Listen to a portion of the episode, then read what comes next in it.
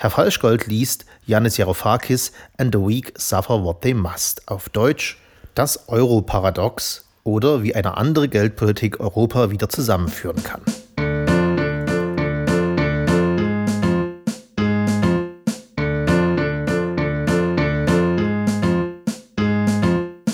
Ich war schon ein Freund der Verschwörungstheorie, als das Feld noch nicht von AfDlern und Identitären besetzt war.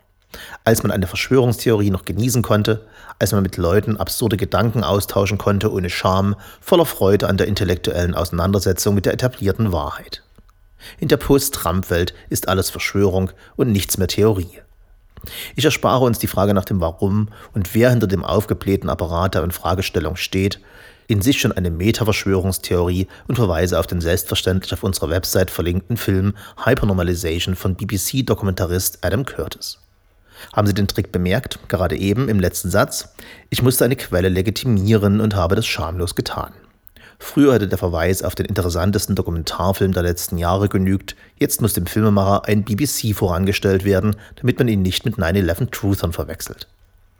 Und so muss ich dem Autor des Buches And the Weak Suffer What They Must, Yanis Varoufakis, die Konkretisierung ehemaliger griechischer Finanzminister und Dozent der Wirtschaftswissenschaften in Cambridge, Sydney und Austin, Texas voranstellen, um Aufnahmefähigkeit herzustellen für eine allumfassende Theorie des Kapitalismus im, wieder mal, Endstadium, wenn auch mit Sternchen, siehe Fußnote, Doppelpunkt, rettbar.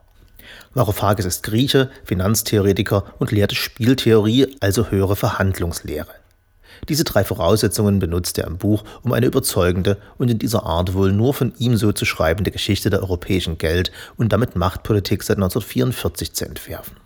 Er führt uns vom Gründungsmythos der westlichen Finanzpolitik im amerikanischen Bretton Woods über die Gründung der Europäischen Montanunion, Vorläufer der EU 1951, zu den diversen und immer schneller aufeinanderfolgenden Krisen und deren Lösungsversuchen, monetär wie wirtschaftlich, im zukünftigen Euroraum beginnend 1971, als die USA den Dollar vom Goldpreis lösten, bis zum großen, langen Euro-Crash seit 2010 mit seinen Opfern von Griechen bis Irland. Als Grieche kennt er seine Klassiker und verwendet sie oft und gerne und fühlt sich als Nachfahre der Erfinder der Demokratie dieser besonders verpflichtet. Demos Demos over alles, da lässt Varro keine Luft dran. Der Finanztheoretiker wiederum ist in der Lage, uns zu erklären, was es mit Geld auf sich hat, und zwar besser als David Graeber in seinem Monumentalwerk Schulden die ersten 5000 Jahre, vor allem schneller. Der Spieltheoretiker ist wiederum fasziniert von den Playern, von Nixon, de Gaulle, Giscard d'Estaing, Helmut Schmidt und Kohl, Margaret Thatcher und Wolfgang Schäuble. Varoufakis, heute 56 Jahre alt, ist eine wandelnde Enzyklopädie der politischen Geschichte Europas in der zweiten Hälfte des 20. Jahrhunderts. Er weiß, warum Labour in den 80ern euroskeptisch war, wer die europäischen Finanzminister 1992 waren, welcher monetären oder politischen Ideologie diese anhingen, kennt die Konflikte zwischen der Bundesregierung und der Bundesbank seit deren Gründung, weiß ihm die Kursentwicklung jeder Währung seit 1944, kennt die konjunkturellen Daten jedes Landes in der Eurozone und weiß diese mit den politischen Ereignissen in Korrelation zu setzen. Und fängt doch erst einmal mit den Basics an. Sein Lieblingssatz, das versteht ein Zehnjähriger. Versuchen wir es. Kapitalismus, mal unabhängig von allem moralischen Unterbau, hat eine Konstante. Das Geld und dessen Fluss von einer Tasche in die nächste. Darum geht es in allem, was die Akteure im Kapitalismus tun, jeder will Geld haben, es vermehren. Der etablierte Weg ist das gewinnbringende Herstellen von Waren und deren Verkauf. Da kaum ein Land in der Lage ist, alles im Inland Benötigte selbst herzustellen, exportiert es seine überschüssigen Waren und importiert die Sachen, die es selbst nicht produzieren kann. Deutsche Autos fahren auf den Straßen der Emilia-Romagna, italienische Tomaten kommen in Ockersheim auf den Tisch. Soweit, so unproblematisch. Nun sind Tomaten am Ende nicht ganz so gewinnbringend wie Autos. Der Tomatenproduzent bekommt über die Jahre weniger Geld in die Tasche als der Autoproduzent. Absolut gesprochen fließt Geld von Italien nach Deutschland. Oberflächlich betrachtet hat damit nur Italien ein Problem. Geringerer Lebensstandard, weniger Steuereinnahmen, weniger Geld für Bildung, Infrastruktur oder Industriebeihilfe. Jeder Zehnjährige aber sollte sehen, dass es auch für Deutschland problematisch ist, denn wenn die potenziellen Autokäufer kein Geld haben für deutsche Autos, wer kauft dann deutsche Autos? Der normale kapitalistische Gang der Dinge ist nun, das überschüssige Geld wird verliehen, mit Zins und damit der Absicht, noch mehr Geld zu machen. Verliehen wird es an die, die kein Geld haben, also an Italien. Jetzt haben die Italiener wieder Knacke für den Golf GTI, was die Verkaufszahlen der deutschen Autoindustrie ankurbelt, was noch mehr Geld in die Taschen der Investoren von deutschen Autowerten bringt. Die dümmsten Bauern bekommen die größten Tomaten. Die Alternative war, Italien druckt mehr Geld, was italienischen Liebhabern deutscher Autos ebenfalls den Kauf dieser ermöglicht. Problem? Jetzt haben die Investoren in deutsche Autowerte auf einmal ganz, ganz viele wertlose Lira auf dem Konto, mit denen sie sich nicht wirklich etwas kaufen können. Da bekommt der Deutsche das Kotzen. Auftritt der Euro. Ein Traum.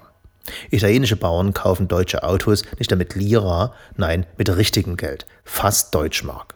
Deutsche Autohersteller weinen vor Glück. Aber nicht lange, denn das Problem, dass der Verkauf von Tomaten nicht so viel Gewinn abwirft wie der von Tourenwagen, bleibt. Alles, was man mit dem Abschaffen der Lira erreicht hat, ist, dass Italien davon keine mehr drucken kann, was die Möglichkeit zum Ausgleich des Handelsdefizits auf ein einziges Rezept einschränkt. Siehe oben, Italien leiht sich Geld, das berühmte Staatsdefizit. Immer mehr Geld geht in Zinsen, immer weniger Geld kann für Infrastruktur, Bildung oder Industrieförderung ausgegeben werden, für Sozialhilfe und Kultur redet schon lange keiner mehr. Und es kommt noch schlimmer. Schon wieder hat keiner Geld, deutsche Autos zu kaufen. Langsam aber sicher sollten vielleicht schon Neunjährige sehen, dass man dieses Problem so nicht in den Griff bekommt. Dass man als der Gewinnmachende in diesem Spiel nicht versuchen kann, seine Überschüsse mit dem höchstmöglichen Profit an Staaten zu verleihen, die damit nichts weiter tun, als ihre Altschulden und deren Zinsen zu begleichen. Nun muss das ein Neunjähriger nicht verstehen. Der wird im Golf GTI zur Schule gefahren und isst seine Tomaten. Die Adressaten dieser wahrhaft nicht komplizierten Übung in elementarer Logik sind die, die das Geld haben und verwalten, aktuell primär die Deutschen unter Führung eines 75-jährigen Rollifahrers. Und der will das partout nicht begreifen, was so traurig wie unglaublich ist und Varoufakis schier zur Verzweiflung bringen kann. Warum Schäuble das nicht begreift oder, so sieht es Varoufakis in unendlicher griechischer Sanftmut, nicht begreifen darf, kann in zwei Sätzen zusammengefasst werden. Erstens, die Lösung des Problems ist unbequem. Zweitens, Shoot the Messenger. Beginnen wir konstruktiv. Die Lösung nach Varoufakis heißt Surplus Recycling. Auf Deutsch den Überschuss recyceln und ist lachhaft simpel. Statt die angehäufte Geldmenge in einem Land direkt gewinnbringend an ein anderes zu verleihen und damit den Schuldenberg innerhalb Europas immer weiter anzuhäufen, investiert man politisch gesteuert direkt in den, Anführungsstrichen, armen Ländern in Infrastruktur, Bildung, Industrieförderung. Diese steigern damit ihre eigene Produktivität, Kaufkraft und ganz, ganz nebenbei auch noch Lebensqualität und damit fließt ganz automatisch das investierte Geld wieder zurück in die Anführungsstrichen reichen Länder. Oder auf Deutsch, wir helfen den Italienern, noch deutlicher, wir helfen den Griechen. What? schreit der Freitaler. What the fuck ruft es aus Ockersheim. Wir fleißigen Deutschen, die wir uns hier was geschaffen haben. Wir, die besten Deutschen seit 1945, wir, die wir alles mit unserer eigenen Hände Arbeit im Schweiße unseres Angesichts erschuftet haben. Wir, Anführungszeichen so groß wie Kranhände, helfen den uso-saufenden Griechen for what? No fucking way, geh mir weg, lern erstmal arbeiten, Janis womit wir elegant das Hauptproblem in Varoufakis Plan und die allzu leichte Möglichkeit für Herrn Finanzminister Schäuble, diesen abzulehnen, in ein Wort packen können. Nationalismus. Aber außerdem, wie kann denn ein dahergelaufener Nichtpolitiker wie Varoufakis, ein Akademiker zu dem, uns, die wir das hier schon seit 50 Jahren so machen, erklären, dass wir das hier schon seit 50 Jahren so falsch machen?